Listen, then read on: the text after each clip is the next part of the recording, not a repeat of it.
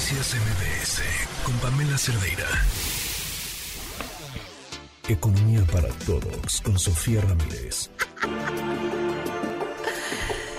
Sofía, ¿cómo estás? Muy buenas tardes.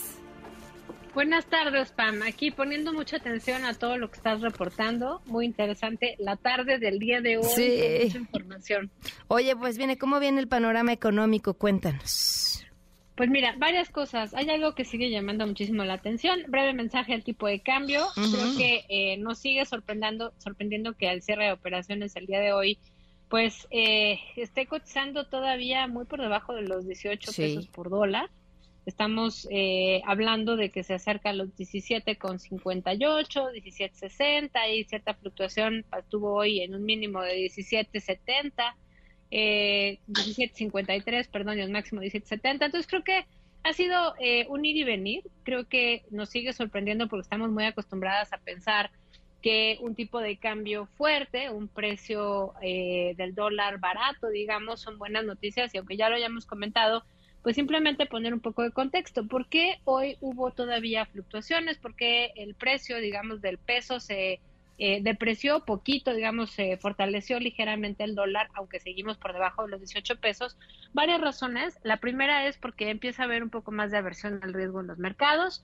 Según eh, un informe de Banco Base, que además hace un resumen muy bueno del tema, pues vemos cómo la especulación en Estados Unidos es que va eh, en filita, digamos, con mayor probabilidad hacia una recesión. Puede ser que no sea una recesión fuerte, pero es una recesión que puede tener efectos más pronto de lo esperado. Estábamos esperando que al cierre de este año tuviéramos una ralentización económica importante, pero con los datos de eh, las solicitudes de desempleo, digamos, de apoyo por desempleo de esta semana o de la semana previa, más bien en Estados Unidos, vimos cómo se incrementaron prácticamente en 22 mil. Esto es eh, por encima de la expectativa del mercado, que esperaba 245 mil solicitudes en esa semana, estuvo 22 mil por arriba dando en 264 mil, lo cual pues pareciera que no es mucho, es un 10% más de lo que se esperaba, pero si a esto le va sumando que hay, por ejemplo, una baja inflación, digamos, el, eh, el objetivo del Banco de México, ustedes siempre lo escuchan de mí, es de 3% más menos un punto porcentual. En México tenemos todavía una inflación por arriba del 6%. En Estados Unidos el día de ayer se dio a conocer la inflación de abril y fue de 2.3% anual el objetivo de inflación de Estados Unidos es del 2%. Entonces, en Estados Unidos ya se están acercando al objetivo de inflación, con lo cual, uno, es por debajo de lo que esperaba el mercado, que esperaba 2.5% en el mes de abril de inflación en Estados Unidos, pero con ello también pues, se habla de un menor ritmo de incremento en los precios, lo cual pues, te hace pensar que la actividad económica se está enfriando. Además, hay que sumarle a eso el tema del techo de la deuda.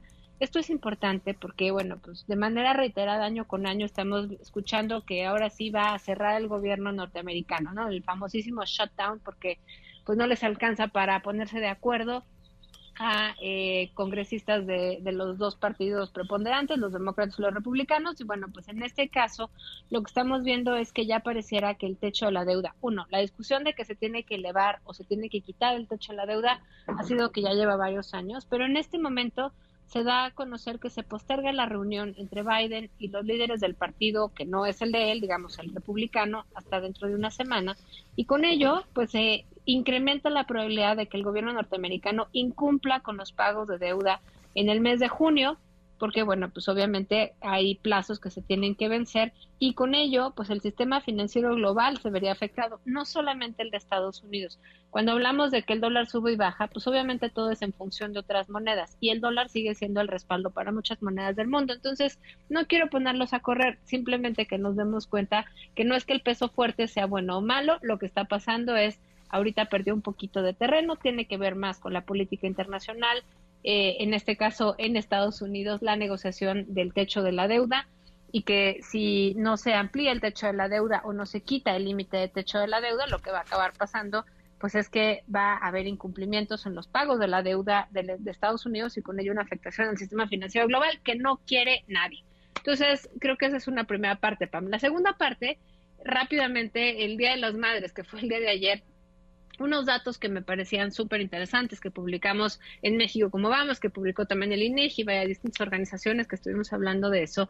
En México hay 126 millones de personas, 56 millones de mujeres eh, de 12 años y más, que digamos son las que se consideran que son eh, en edad fértil.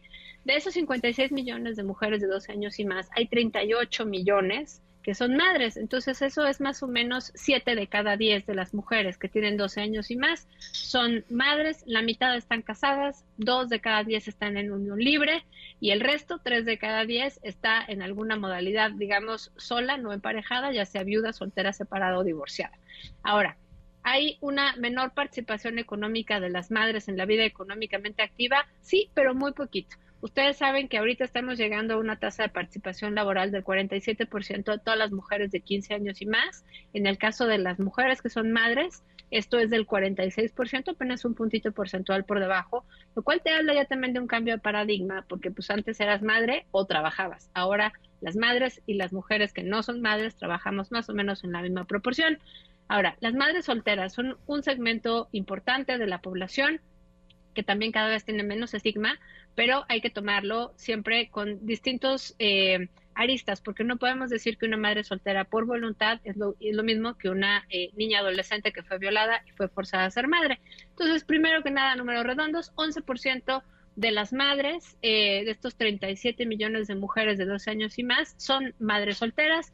Siete de cada diez madres solteras están económicamente activas, Pam. ¿Te acuerdas que yo te decía que 47% de las mujeres en general están económicamente activas? Bueno, siete de cada diez, es decir, más del 70%, están económicamente activas. Y esto es importante porque una vez que te conviertes en madre, sobre todo si eres madre soltera, pues tienes que sacar adelante el chilpayate o a los eh, y las chilpayatas. Entonces, creo que es muy importante tomar en cuenta que si esto, insisto, es porque se ocurre, digamos, la soltería ocurre posteriormente en la vida, la maternidad eh, sola es una opción de vida y ya se cuenta con los medios, está muy bien.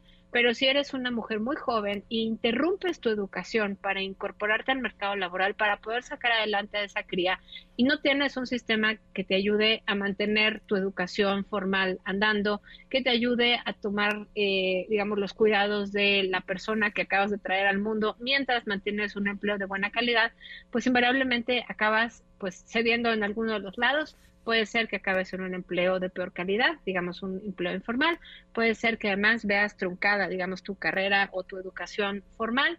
Y bueno, pues creo que aquí el dato más interesante es, si, si comparamos a las madres solteras, es sorprendente cómo existe muchísimo tesón, porque 40% de las madres solteras tienen secundaria o más, mientras que en el caso de las mujeres en general, este número es ligeramente superior del 45%. Esto ha cambiado muchísimo en los últimos 30 años, desde los 90 a los 2020 se ha duplicado, digamos, la escolaridad de las mujeres en general y bueno, pues por lo tanto eh, también de las madres. Nada más, último dato para cerrarlo de las madres y ya pasarme a un comentario rapidísimo del tema de infraestructura en el sureste mexicano es que en México tenemos una menor natalidad de la que teníamos hasta hace 20 años. A principios del siglo, en el año 2000, la tasa de natalidad era de 2.6 niños o niñas nacidos vivos por mujer, eh, mujer en esta edad fértil. Ahorita esta tasa de natalidad es de 2.1 y esa disminución pues implica eso, que hay menos personas, pero además es justamente la tasa de reemplazo más que 2. menos, menos hijos nacidos vivos que 2.1 por mujer significa que el tamaño de la población, digamos, está contrayendo. Entonces ahorita estamos parados en ese límite donde pues más mujeres deciden no ser madres y eso es algo deseable, digamos, en términos de derechos humanos, pero obviamente tiene consecuencias, eh, digamos, sociales y económicas que hay que tomar en cuenta como sociedad. O sea, no es que las mujeres no quieran de entrada no tener hijos o sí tenerlos, pero mucho depende, pues, la cantidad de cosas que les ponemos alrededor para ayudarles a tener una vida buena, de buena calidad, con independencia de si están eh, en soltería o están acompañadas. Y bueno, pues un último dato de maternidades que te decía que ya había acabado, porque me parece relevante. 13% de los nacimientos anuales son de adolescentes entre 11 y 19 años. Ahí claramente no hay necesariamente un deseo de ser madre. Eh, hay el doble de mujeres adolescentes solas que unidas, es decir, esta maternidad en este grupo de edad de 11 a 19, pues obviamente también es muy sola y con el apoyo de la familia, de los papás y hermanos y no necesariamente la pareja y pues no necesariamente va a haber una pareja en, en el caso de un embarazo, una niña de 11 años. todo esto respecto a las madres solteras, Pam, y ya no sé si me va a dar tiempo de entrar al tema como se debía en el caso del, de la infraestructura, prefiero igual guardármelo para la próxima semana porque creo que vale la pena reconocer lo que presentó el gobierno federal, la Secretaría de Economía, junto con eh, un grupo de empresarios el lunes sobre un plan muy serio de infraestructura para conectar el mar Pacífico con el, bueno, el Océano Pacífico con el Golfo de México, un proyecto de infraestructura súper ambicioso que, bueno, pues ya seguiremos comentando la, comentando la próxima semana. Muy interesante. Gracias, Sofía. Te mando un fuerte abrazo. Noticias MBS con Pamela Cerdeira.